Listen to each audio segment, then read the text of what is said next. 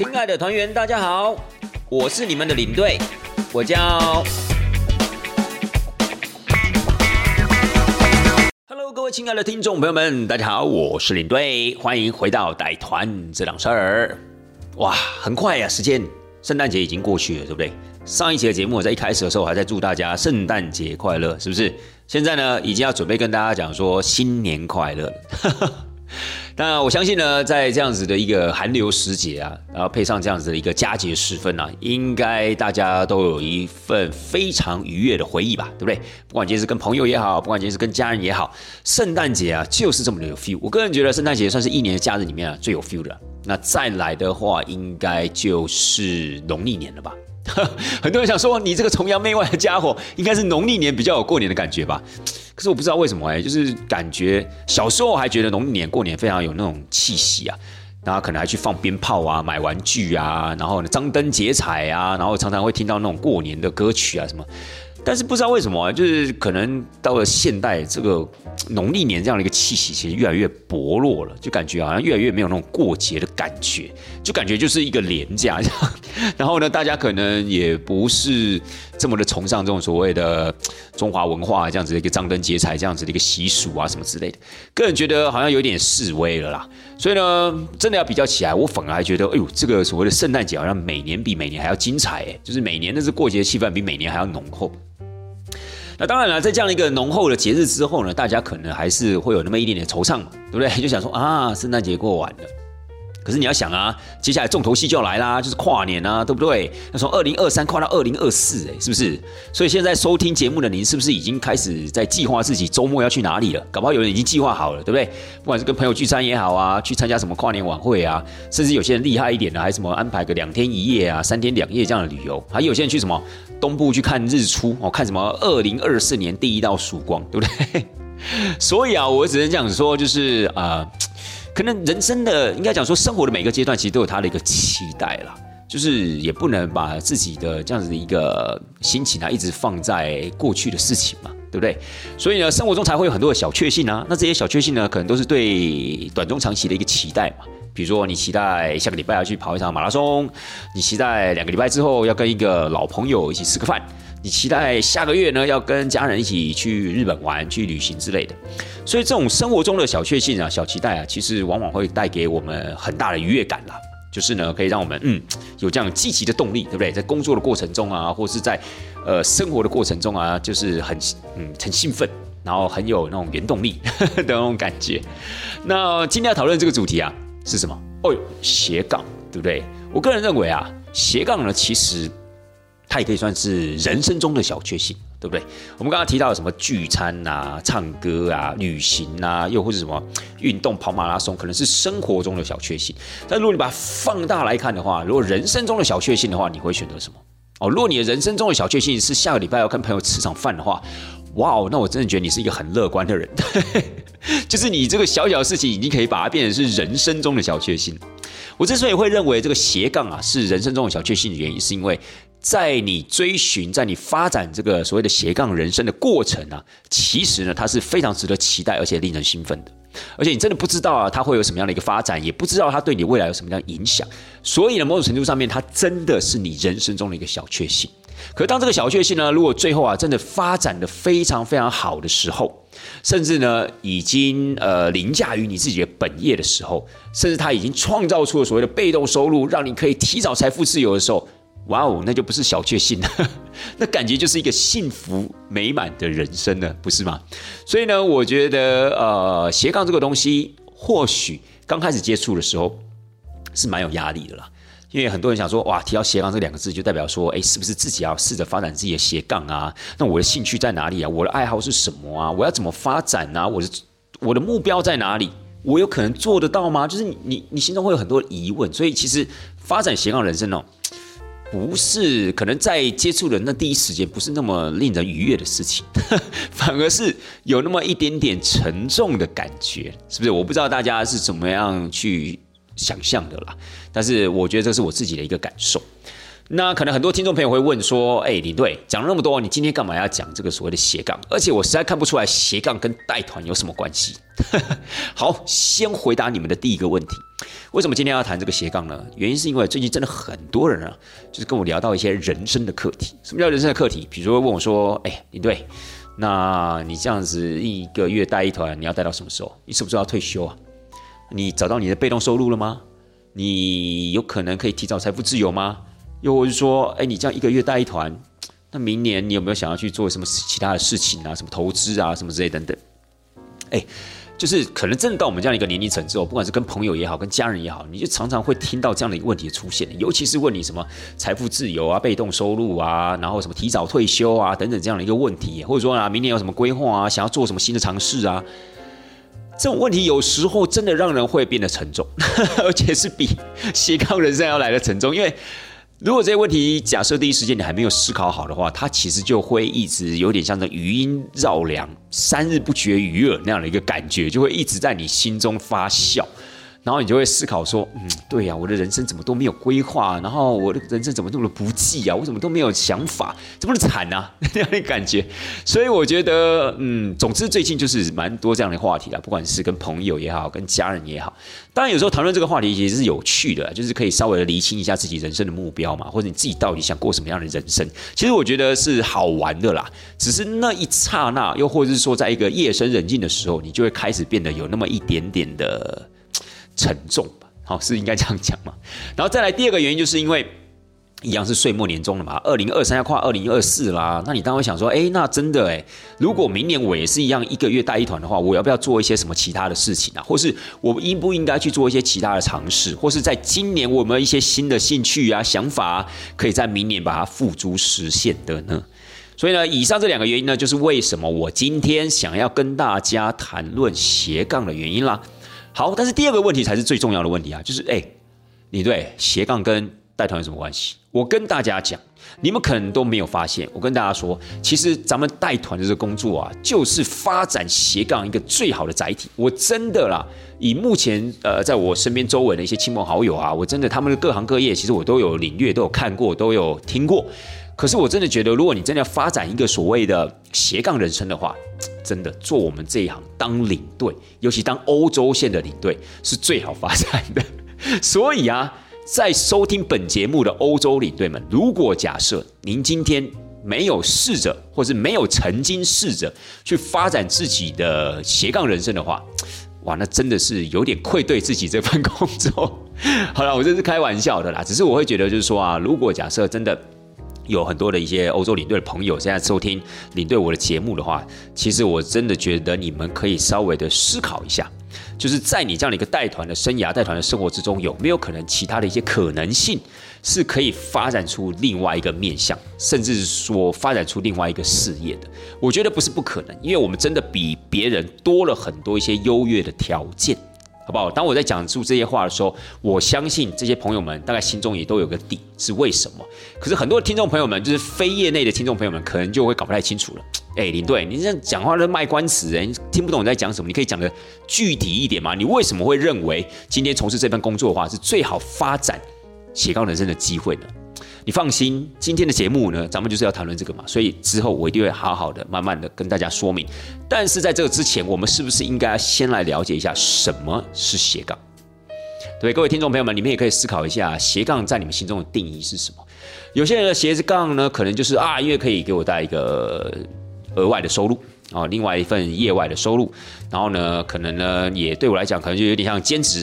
有些人可能会觉得斜杠有点像是把自己的兴趣发展成机制。然后呢，它就变成是一个斜杠了。所以我相信每一个人心中呢，对这个斜杠这个字的定义啊，可能都有点不太一样。有些人曾经斜杠过，有些人可能正在斜杠，有些人可能打从心里就没有想过要斜杠，对不对？所以我觉得这个是还蛮值得令人望味的啦。所以我们先来了解一下斜杠吧。斜杠这个词啊，是哪里来的？它是我们这个所谓的中华文化里面的词吗？就是从什么《论语》啊、《孟子》啊什么那种书里面出来的吗？当然不是。它其实是来自于一个英文单字，叫做 slash，s l a s h S L A S H slash slash 是什么意思呢？就是斜线的意思。那这个词啊，其实是出自于二零零七年的时候，有一本书，它叫做《A Person Multiple Careers》，也就是所谓的多重职业。也简单来讲，就是说人不应该只有一份职业啊，或是人不应该只有一个面相。那这本书的作者呢，是一个《纽约时报》的一个专栏作家，他叫做 Malchi Appleher，她是一个女性的作家。她在这本书里面就特别的提到，就是说现代人，她觉得啦，现代人呢，可能呢，在介绍自己的时候呢，不是那么的一个容易，所以呢，他们常常会使用到一个标点符号，一个工具，就叫做 slash。简单来讲呢，就是比如说有人问你说，哎，你是做什么的？那他可能本身是一个厨师，同时又是一个作家，也是一个业余的园艺规划师。哇，那惨了，他要怎么样跟人家形容他在做什么呢？所以这个时候呢，他就想到了，那就可以用 slash，就是厨师，然后呢 slash 作家，然后再 slash 园艺规划家这样子。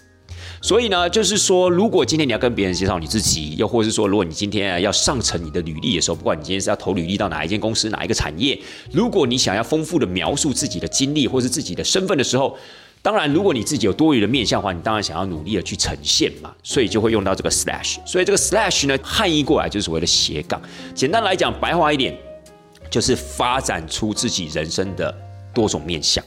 那这种多种面向有可能是透过职业事业的方式去做呈现啊，就是本来是你的兴趣，结果呢，你在努力发展自己兴趣的同时，试着把它变成你的专业技巧，然后呢，你甚至可以做出一些专业的表现，然后它就变成你的事业，变成你的副业啦。那你就是在斜杠你自己的人生啦。所以斜杠这两个字是这样来的，我觉得还蛮有趣的。你一开始不会想到说，哎，这个斜杠到底是谁发明的？就好像。就好像是说，哎，除了自己本业之外啊，你可以做另外一些事情啊，然后给你带一些额外的收入啊、成就感啊，丰富你的人生啊。斜杠斜杠，好像主页放在最上面，然后放两条斜线在旁边，然后下面两个可能就是你斜杠的主题。哎，感觉好像蛮有道理的。我也觉得，我也觉得那个时候汉译，其实我觉得汉译的还蛮不错的，用斜跟杠这两个字。那事实上，它其实就是指斜线啊，它其实是一个标点符号的运用，所以我觉得还蛮有意思的。在这个地方，先跟大家分享一下。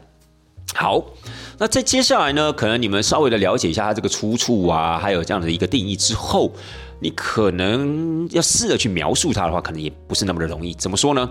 就是很多人他会跟其他的一些名词啊会搞混。比如说，我这样问您好了，兼职跟斜杠有什么差别？好，给大家五分钟时间想一想。不要啦，本节目的时间是非常宝贵的，好不好？所以大家你可以思考一下啊，对啊，这个兼职跟斜杠到底不一样啊？好像很像哎，可是 好像又不一样，但又说不上来为什么。好，那我再问你，所谓的斜杠跟兴趣发展一不一样？好，有些人可能为了自己的兴趣，可能去做学习啊之类的，那他也在斜杠自己的人生吗？还是他是单纯的在发展自己的兴趣呢？对这个部分，我觉得大家也可以稍微的思考一下哦，你就可以比较知道。我在做的事情，或是我即将要尝试做的事情，是不是斜杠，还是只是单纯的兼差，或是只是我在发展我自己的兴趣而已？好了，咱们就用一个例子来跟大家说明一下吧，就是以领队我自己本身做例子好了。今天呢，我是一个带团的人，但是呢，在上团的时候，我当然很忙碌啊，因为我要去出国，然后可能在国外要处理团里的各种疑难杂症，然后甚至还试着去做解说。可是下团的时候啊，我就很喜欢去做菜。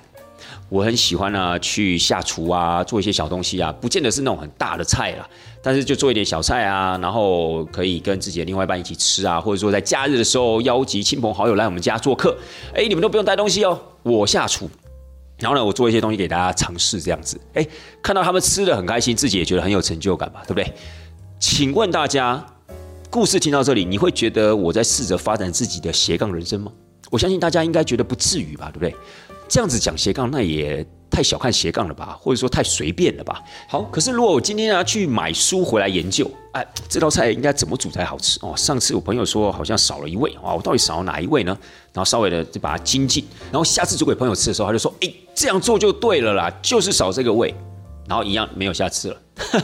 这严格讲起来，其实就在发展你自己的兴趣啦。就是可能让你的兴趣更加的具体，或是让你更有兴趣在这个活动里面嘛。因为当你在钻研的过程中的话，你当然就会投入更多的时间，当然也会可能会觉得更有趣，因为你会学到或经历到更多的东西。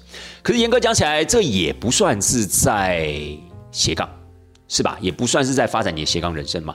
斜杠应该是蛮神圣的吧？应该是蛮蛮震惊的一件事情。你就是在假日煮煮菜给朋友吃，而且朋友也不是每个礼拜都来，那你也不见得是每天每个晚上都下厨这样子，你只是偶尔会下厨，然后觉得这是你的兴趣而已。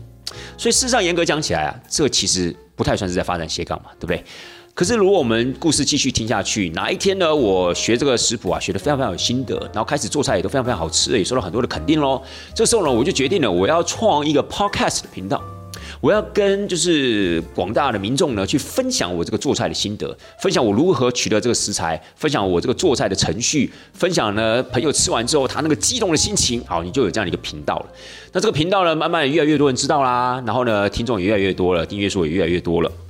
这时候你就想说，哎，好像真的有那么一回事情呢。本来只是想说啊，放一个平台上面去分享一下，但是没有想到这回响这么的好，哇！那我觉得我应该啊要去上课，我应该要投资自己，我要让自己的厨艺更加的精进，我甚至要认识厨具，我要了解一下什么样的工具可以跟我的菜肴做一起的搭配。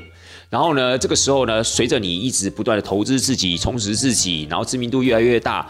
开始就有人邀请你上节目了，上厨艺教室了，演讲了，甚至有请您去做菜了。在这样的一个情况之下的话，你甚至多出了很多的业外收入。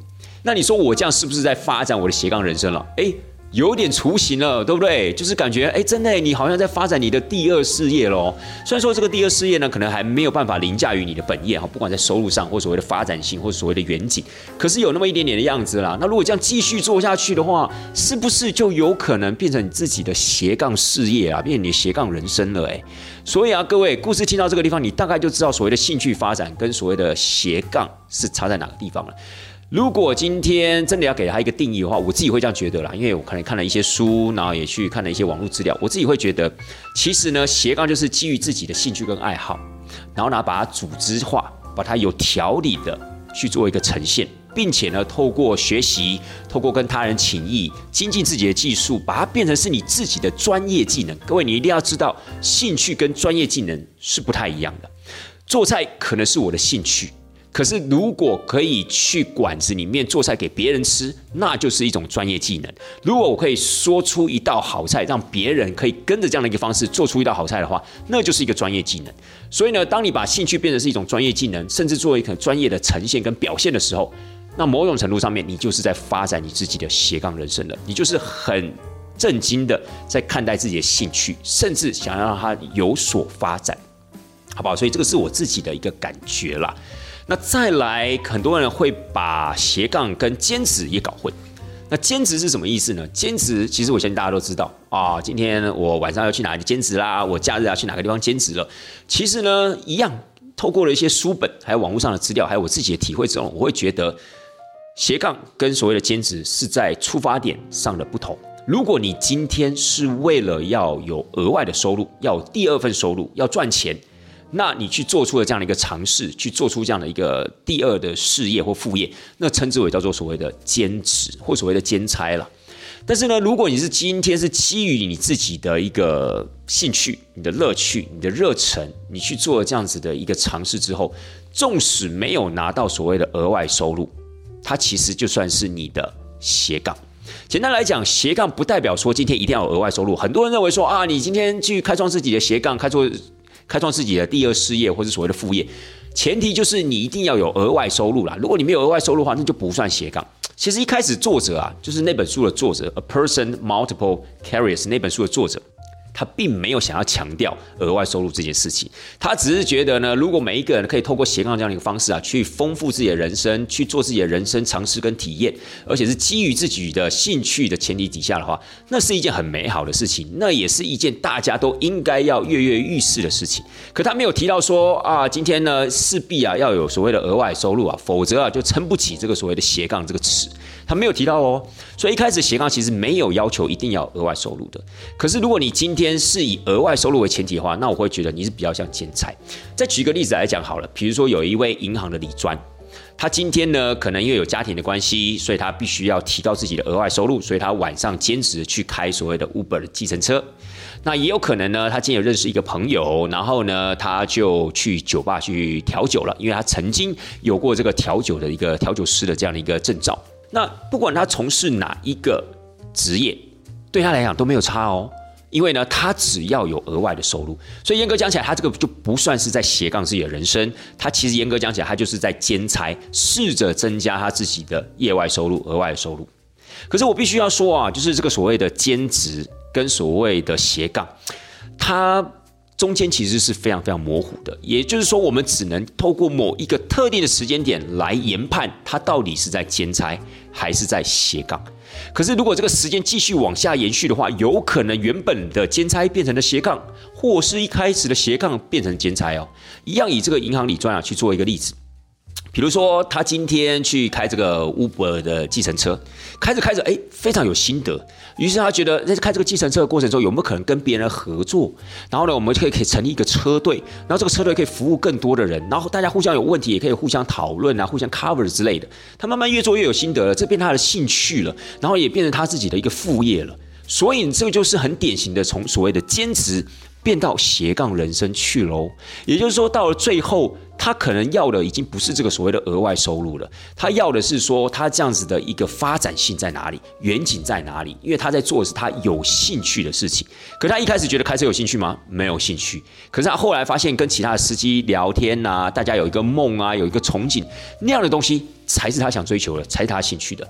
所以我说过，他不能以单一的时间点来判断啊，这个永远就是他的斜杠人生哦，这个永远呢，他就是只是在兼差而已。好不好？所以以上呢，就是这个所谓的斜杠的意义，以及它跟其他一些名词中间的一个差异。但当然了，本节目的重点还是要跟带团有关系嘛，所以要回到我们刚才的一个主轴，就是我刚刚说过啊，带团这个工作呢，其实是发展斜杠这个行为最好的载体。怎么说呢？呃，首先呢，我希望各位听众朋友们可以先思考一下，我相信有些人可能会有一些。份比较稳定的正职，好，不仅仅是工作环境稳定哦，而且收入也很稳定啊。然后现在的整个发展啊也很稳定。然后你可能就是不要做多了，就是每天八个小时，你必须要在你的一个工作岗位上面，你要在那个地方工作嘛。那你想想看，如果在这样的一个前提条件底下，你要去发展自己的斜杠的话，事实上是真的比较欠缺动机跟理由的。而且呢，事实上，你可能会因为啊，每次我下班的时候，就是我的休闲时间呐，我那个时候就已经很累了，我只想要坐下来看个新闻，听个音乐，不然就是看个剧就好了。哇，这个时候我还要去思考一下我的兴趣、我的爱好，然后让它怎么发展，如何变成专业技能，太辛苦了吧？而且，如果今天还是有小孩的前提之下的话，很多人要想说，哎，那我也可以利用假日去思考啊。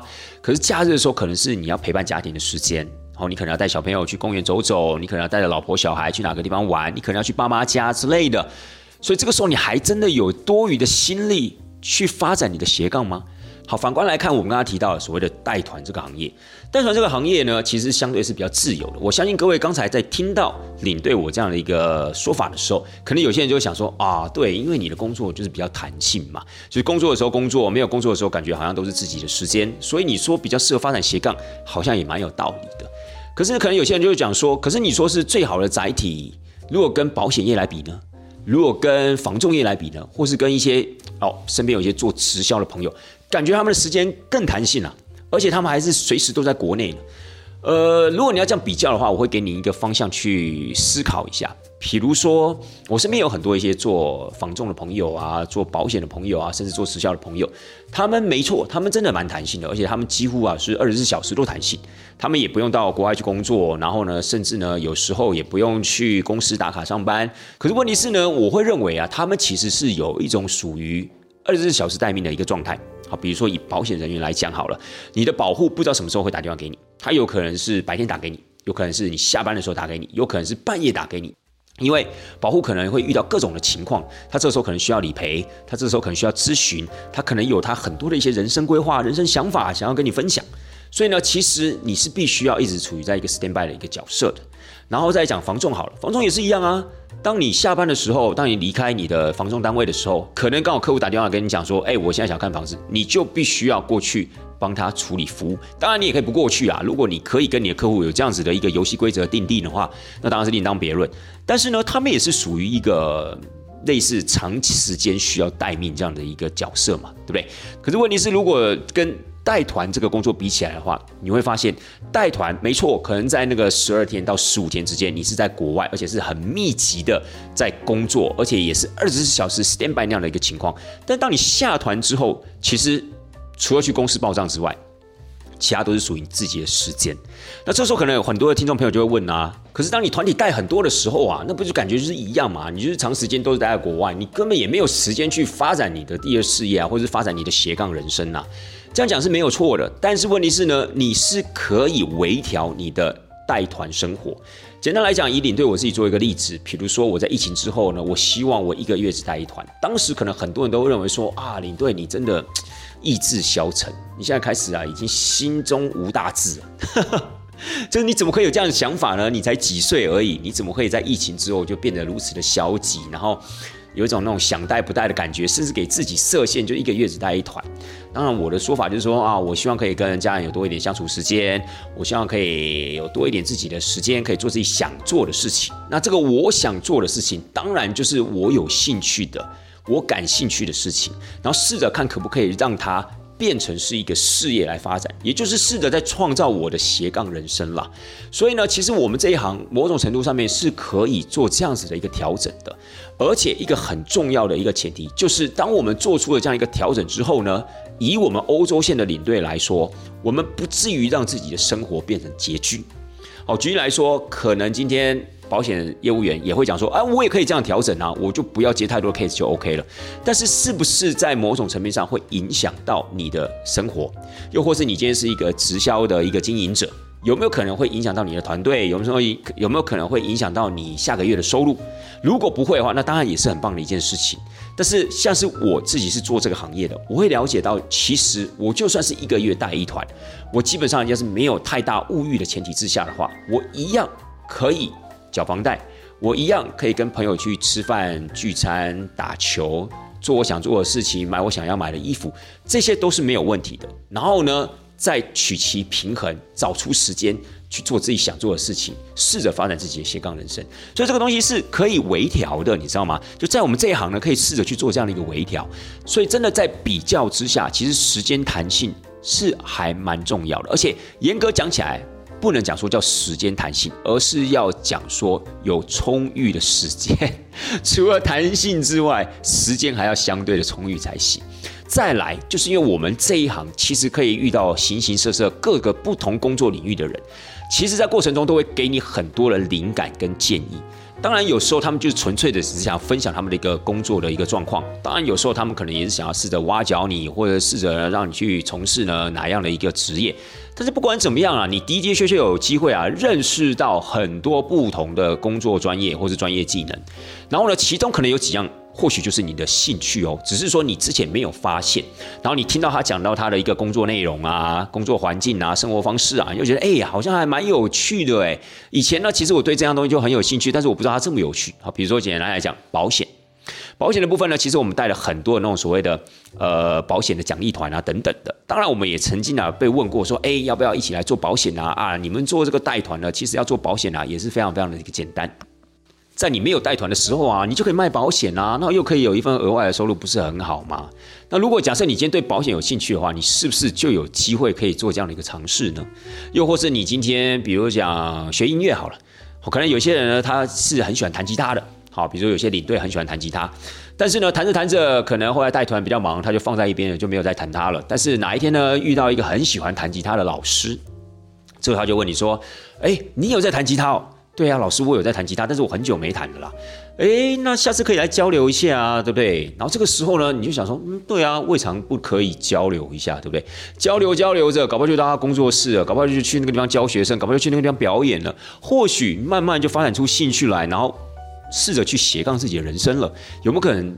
当然有可能，所以就是因为我们这个工作可以遇到各个不同领域形形色色的人，他会给你很多的灵感跟启发，甚至呢去勾起你心里面呢最深处的那一块，让你认知到哇，原来我对这个是有兴趣的，原来我对这个是有热忱的哦。所以，亲爱的大家，我们想了那么多，我很庆幸自己啊是从事一份这样带团的一个工作，因为这样一个带团的工作呢，其实带给我一个很弹性的时间运用之外。我也可以透过这个带团的过程中，认识了很多形形色色不同领域的人。这些不同领域的人都会给我很多的灵感。好，关于他们的职业，关于他们的所长，关于他们的一个工作环境，关于他们的一个生活方式，其实往往都会激起我的一些好奇，甚至可以发展出我的兴趣。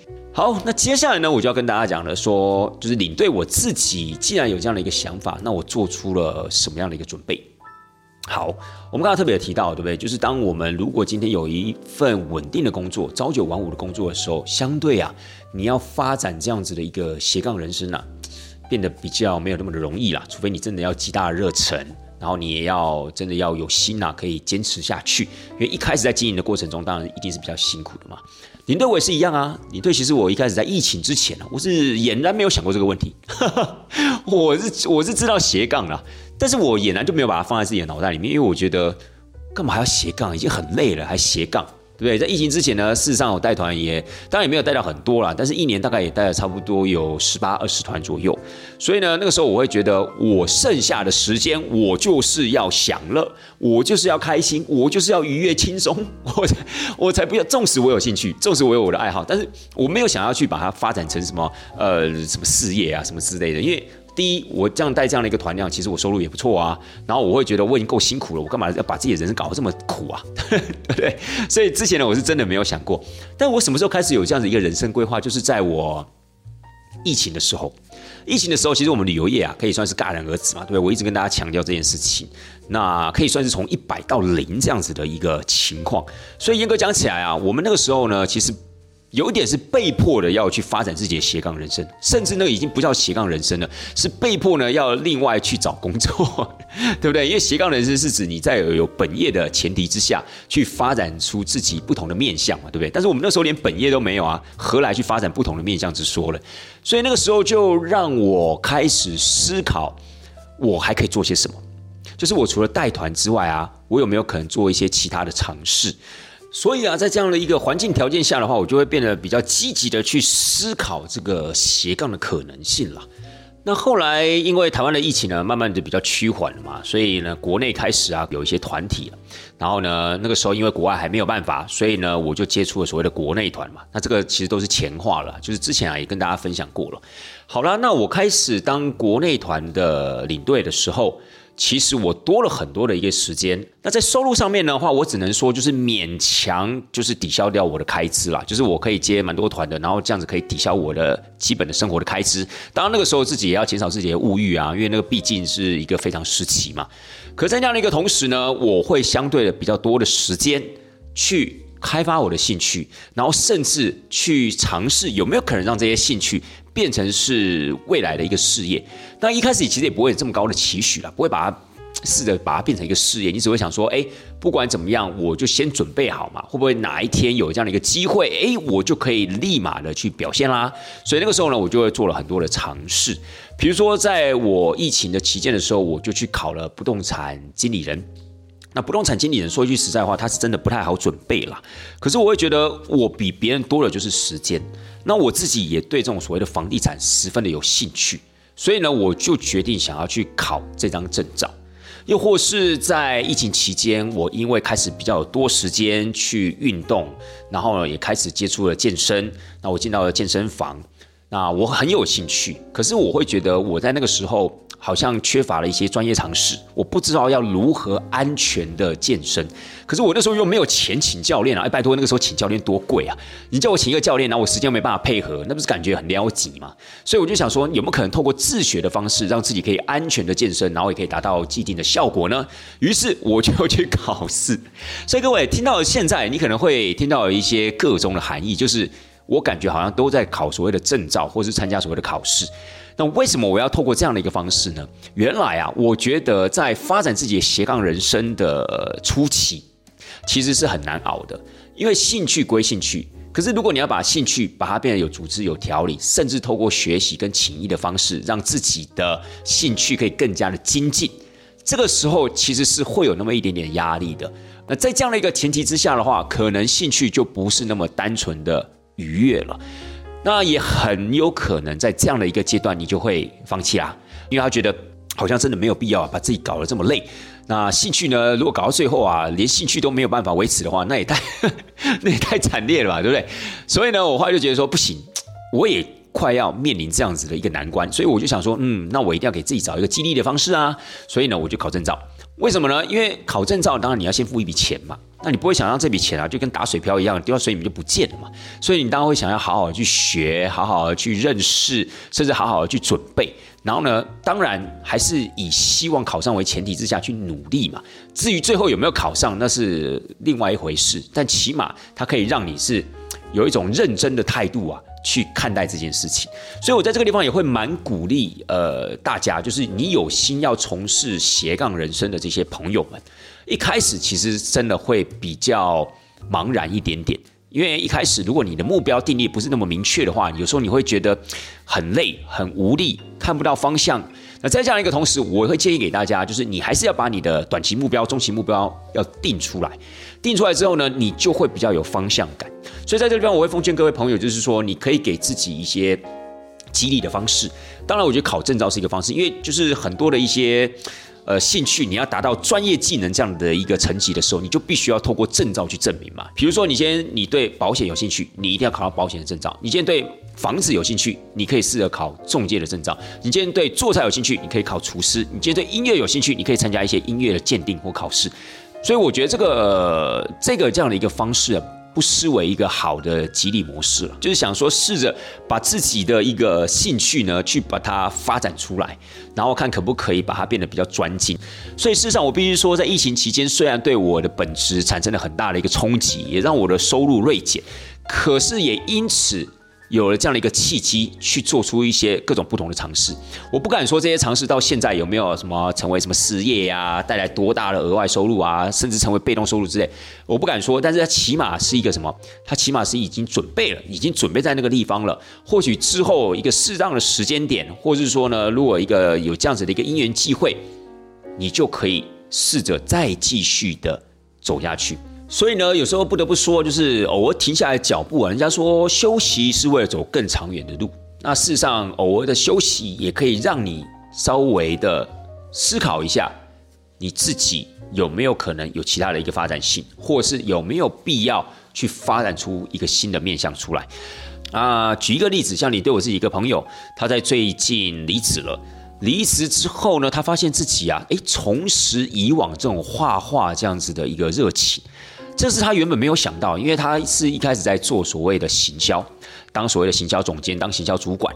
可他生活非常非常的繁忙，他可能不仅仅是工作八个小时，他甚至可能工作九个小时，甚至十个小时，甚至假日的时候还要去加班。然后他又有家庭，他又要把他的时间奉献给教会，奉献给家庭，所以他根本没有时间去探讨、去思考有没有什么所谓斜杠的机会，甚至连斜杠这两个字可能都被他抛在脑后了。可是当他离职了之后呢，他突然多出了很多的时间来了。他开始思考，如果今天我不做行销，我还可以做些什么？或是我以前的兴趣在哪里呢？现在刚好有一个空档，我是不是可以重拾以前的兴趣跟爱好？虽然不见得说这么的功利啦，非得要把这种兴趣爱好啊，然后把它进入到。把它进化成所谓的专业技能，但是如果可以找回往日的热情，诶，那对再出发也是一件很好的事情啊。于是呢，他就重拾画笔了，有没有？他就开始呢，找回以前对画画那样的一个激情，对画画那样子的一个开心的那样的一个感觉。所以他现在不时都在画画，然后他现在觉得时间差不多了，他就自己成立了一间所谓的行销公司，慢慢的去接案子来做，就是用一种更弹性的方式，但是呢，他继续的。去发展他在画画这方面的兴趣，甚至他说他明年可能如果有这样的一个机会的话，他想要办画展。虽然说他可，虽然说他可画画的技术可能还没有那么的成熟啦，但是如果他有这样的一个起心动念的话，他是不是正在经营他的斜杠人生呢？亲爱的大家，所以有时候不见得一定要这么极端的哦，比如说整个产业冲击从一百到零，或是一定非得要离职之类的。但是我觉得在一个夜深人静的当下，你试着可以调整自己的脚步。举例来说，领队呢，我在疫情之前带团带的比较多，所以那个时候我多余的时间，我就只想要好好的休息，我没有别的起心动念，我就想好好休息，然后开心爽，就这个样子。可是呢，像我在疫情之后，我试着调慢自己的脚步，我慢慢的跟公司建立起这样子的一个游戏规则，这样的一个信任感。你让我一个月带一团，我把你的团体带好。我调整自己的脚步的同时，难道我是单纯只是想要爽吗？啊，某种层面当然也有一点点，但是当然主要的原因呢，还是希望说可以让自己有时间去思考，我还能做些什么。好，我还可以去创造些什么？我的人生还有没有什么可能不一样的地方？所以呢，我觉得多出来的时间，我就可以去发展我的斜杠人生啦，就有这样的一个机会了。不管今天这个斜杠呢，是不是可以持续的下去，不知道最后是不是有一个好的结局，但起码你有做过这样的一个尝试，对不对？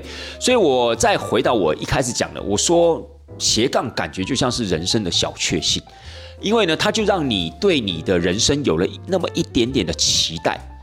跟期盼、期待有那么一点点的不一样，期待有那么一点点的创新，有新的面向出来，所以呢，这个我觉得就变成是人生中的一个亮点。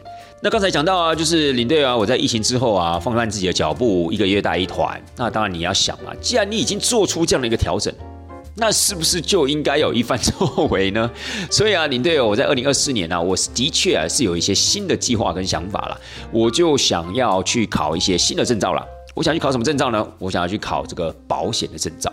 坦白讲啊，以前呃，我是完全没有想到这一块，因为我觉得你考保险的证照啊，不就是要去卖保险啊？你没有想要卖保险，你干嘛去考这个保险的证照？对不对？就是这种似是而非的推论呢，有时候啊，就是阻碍自己的一个前进啊。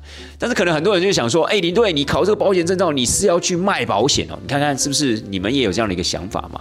但我当然不是要去卖保险啊，因为我真心不适合当业务员，不管是任何一个领域、任何一个产品的业务都是一样的。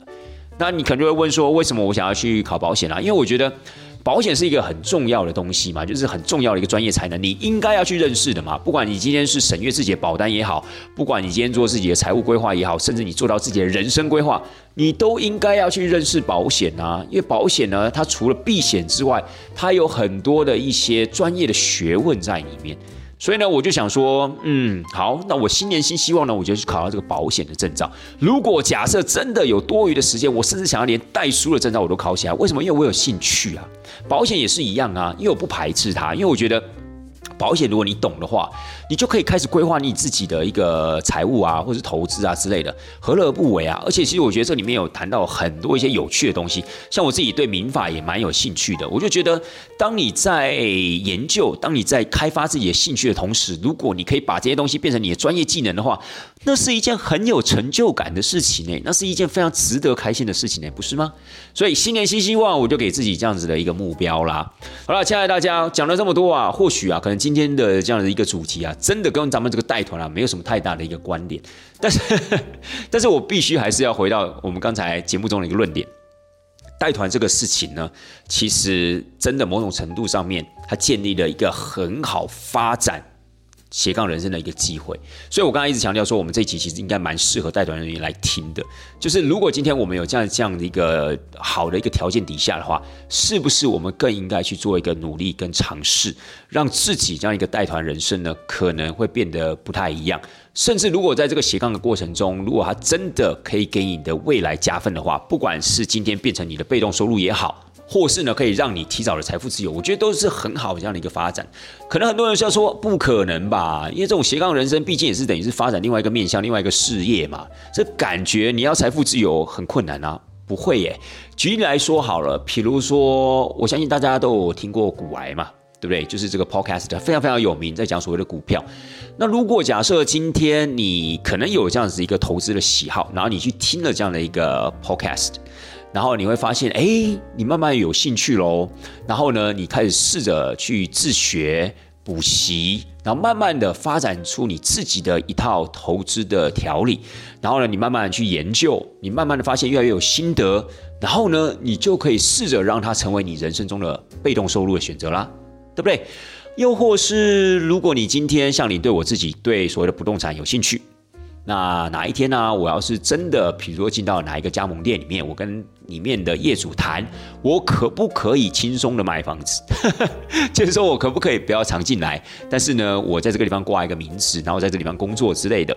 然后我可能看到一个很不错的物件，然后试着去了解它，我把它买了下来，然后出租给别人，它是不是成为我的被动收入呢？是我的被动收入啊。那这是不是也就是你自己在探索自己的斜杠人生的过程中，你可能原本没有办法预料到的，但是它结果它变成你的被动收入。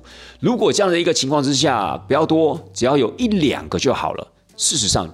可能就可以让你提早达成所谓的财富自由，不是吗？所以啊，千万不要给自己设限啊。那当然，在这个地方也不是说今天不是做咱们这种比较弹性的工作人就不应该去试着追寻自己的斜杠人生，还是需要的啦。